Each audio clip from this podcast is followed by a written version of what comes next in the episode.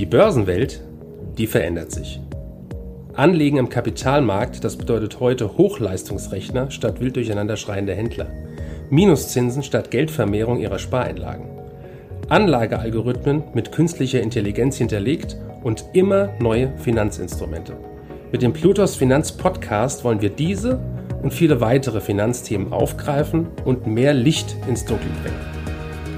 Wir sind seit über 25 Jahren als unabhängiger Vermögensverwalter der vertrauensvolle Partner unserer Mandanten in allen Vermögensfragen und gehen hier ganz individuell auf ihre persönlichen Wünsche und Bedürfnisse ein.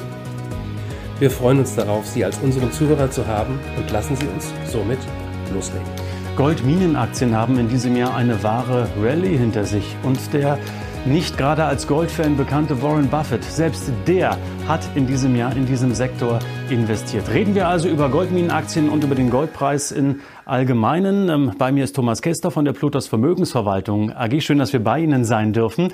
Der, was äh, wussten Sie denn eher als Warren Buffett? Denn wie ich weiß, sind Sie schon viel, viel länger in Goldminenaktien investiert. Ja, es war schon eine große Überraschung, als Warren Buffett bekannt gab, in Gold investiert zu haben oder in Goldminen. Der Hintergrund ist, Warren Buffett erkennt äh, den Value in äh, den Goldminen, der sich daraus errechnet, dass die Kosten relativ stabil sind oder sogar fallen, während die Erlöse, sprich der Goldpreis, steigt. Und das gibt pro Jahr für die Goldminen einen erheblichen Mehrwert an, an Einnahmen, was die Verschuldung komplett verschwinden lässt und eben wirklich auch äh, Guthaben und Value generiert. Wir investieren in Trends, und äh, sehen natürlich den steigenden Goldtrend seit 2000. Seit Einführung des Euros ist der Goldpreis am steigen. Und er hat jetzt vier Jahre Pause oder sogar sechs Jahre Pause gemacht und hat jetzt im Jahre 2019 seinen Aufwärtstrend fortgesetzt der auch äh, aus unserer Sicht noch eine Zeit lang anhält, was auch Warren Buffett mittlerweile sieht. Hm, es gibt ja nicht nur eine Goldminenaktie, sondern sehr viele rund um den Globus, auch verschiedene Regionen, in die man investieren kann. Sie haben sich äh, unter anderem für Tudor Gold entschieden. Ähm, was können die besser als die anderen? Ja, Tudor Gold ist eine Sondersituation. Generell investieren wir in die großen Goldminen. Ähm, Tudor Gold haben wir äh, beigemischt äh, in einer kleinen Position. Wir haben die Firma, äh, vor drei Jahren sind wir auf die Firma aufmerksam geworden, haben das Management kennengelernt, die Initiatoren kennengelernt und äh, haben äh, die große Überzeugung gehabt, dass diese äh, Gesellschaft Gold finden kann äh, in einem äh, Riesengebiet nördlich von Vancouver und haben da äh, für ungefähr ein halbes Prozent im Fonds investiert, haben später in einer Kapitalerhöhung noch etwas nachgelegt und sind so ungefähr mit einem Prozent investiert gewesen. Und äh, da kam es jetzt drauf an, findet die Firma Gold oder findet sie kein Gold? Und das ist schon ein erhöhtes Risiko. Wir haben in das Geschäftsmodell und in die Geologen, an die Geologen geglaubt und tatsächlich in diesem Jahr hat die Firma einen Riesengoldfund gemacht und so wie es aussieht, äh, könnte es einer der größten Goldfunde der letzten Jahre oder sogar Jahrzehnte sein. Das wird sich aber noch herausstellen. Aber nochmal, äh, Sie machen das ja nicht mit einer Wünschelroute, sondern Sie müssen ja auf Kriterien achten, wenn Sie investieren als Fondsmanager. Oder sind es am Ende wirklich die sogenannten Soft Skills, also diejenigen, die das Unternehmen leiten, die Sie dann überzeugen? Ja, das war bei uns am Anfang entscheidend. Das war das Management äh, die das ja nicht zum ersten Mal schon erfolgreich gemacht haben, sondern in der Vergangenheit schon des Öfteren. Zum anderen ähm, ist es aber auch ein sehr überzeugendes Projekt gewesen. Und äh, jetzt nach dem Goldfund ist es natürlich relativ einfach. Jetzt geht es nur noch darum, möglichst viel Gold nachzuweisen, was im Boden liegt. Das wird gemacht über Labore und so weiter. Und äh, über diese Schätzung ergibt sich dann der Preis, der aus unserer Sicht deutlich höher liegen könnte wie er im Moment ist. Ich möchte mit Ihnen natürlich kurz noch über den Goldpreis reden. Sie haben es angedeutet, ein schöner Aufwärtstrend in den vergangenen Monaten bis auf Allzeithochs über 2000 Dollar für die Unze. Was das jetzt? Ist die Marke psychologisch doch so schwer zu knacken, dass wir erstmal wieder nach unten abprallen werden oder geht es weiter nach oben? Also ich denke nicht, äh, dass es das schon war.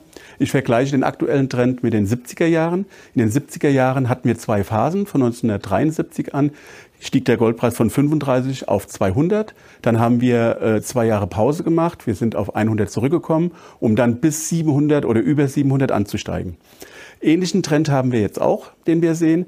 Wir sind im Jahr 2000 ungefähr bei 250 gestartet, sind bis 1900 gestiegen, haben jetzt eine Pause gemacht, sind zurückgekommen bis knapp über 1000 und seit einem Jahr sind wir jetzt wieder dabei, äh, zu steigen und haben jetzt vor den, in den letzten Tagen ein neues Hoch gemacht. Und alles deutet darauf hin, äh, dass der Goldpreis jetzt an Dynamik gewinnt nach oben und noch ein schönes Stück vor sich haben könnte. Wir reden die ganze Zeit über einen gestiegenen Goldpreis, Herr Kester. Und Sie haben mir im Vorgespräch verraten, na ja, eigentlich steigt der Goldpreis nicht. Eine Unze Gold ist immer dasselbe wert gewesen, all die Jahrhunderte und Jahrtausende hinweg. Woran machen Sie das fest? Ja, es ist ja so, ähm, die alte Regel sagt ja, mit Gold wird man nicht reich, man erhält seine Kaufkraft. Äh, das liegt ganz einfach daran, ähm, dass Gold nicht beliebig vermehrbar ist und von daher immer den gleichen Wert hat. Und die Währungen, die gegen Gold gehandelt werden, die verlieren an Wert, an Kaufkraft, weil man es beliebig vermehren kann, das sogenannte Fiat-Geld. Und ähm, wenn die Geldmenge verhältnismäßig zum Gold steigt, dann wird natürlich der Wert vom Gold höher. Und das sehen wir jetzt im Moment. Mhm. Und da haben Sie uns auch einen Chart mitgebracht. Das ist, wenn ich das richtig interpretiert habe, Euro gegen Gold, aber als reverser Chart. Und äh, eigentlich sieht es so aus, als wenn da was deutlich gefallen ist. Ja, aber das ist der Euro, oder? Ja, äh, gewöhnlich äh, äh, sieht man äh, das Gold äh, in Euro oder in Dollar notiert. Da steigen die Notierungen und äh, da hat man das Gefühl, man wird reicher, ist aber gar nicht wahr, sondern ich habe jetzt den Chart mal gezeigt, äh, äh, den Euro gehandelt in Gold. Und da sieht man, wie krass sich äh, der Euro gegenüber Gold abwertet. Und das betrifft übrigens nicht nur den Euro, sondern das betrifft alle Währungen. Ja, unglaublich, was wir hier im Chart in der Tat äh, sehen. Öffnet die Augen, gewissermaßen ein Perspektivwechsel. Gemeinsam mit Thomas Kester von der Plutas Vermögensverwaltung AG hier in Frankfurt haben Sie herzlichen Dank für das Gespräch. Sehr gerne.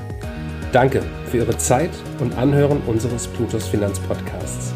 Ein Podcast, der Ihnen sowohl allgemeine Informationen zum aktuellen Marktumfeld sowie auch Wissen zu speziellen Themen wie Rohstoffe, Fonds oder auch Aktien einfach und effizient vermitteln soll.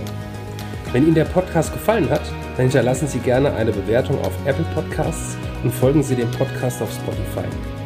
Teilen Sie ihn auch gerne auf Facebook, Twitter und LinkedIn und besuchen Sie uns auf plutos.de. Viel Spaß weiterhin und bis zum nächsten Mal, Ihr Plutos-Team.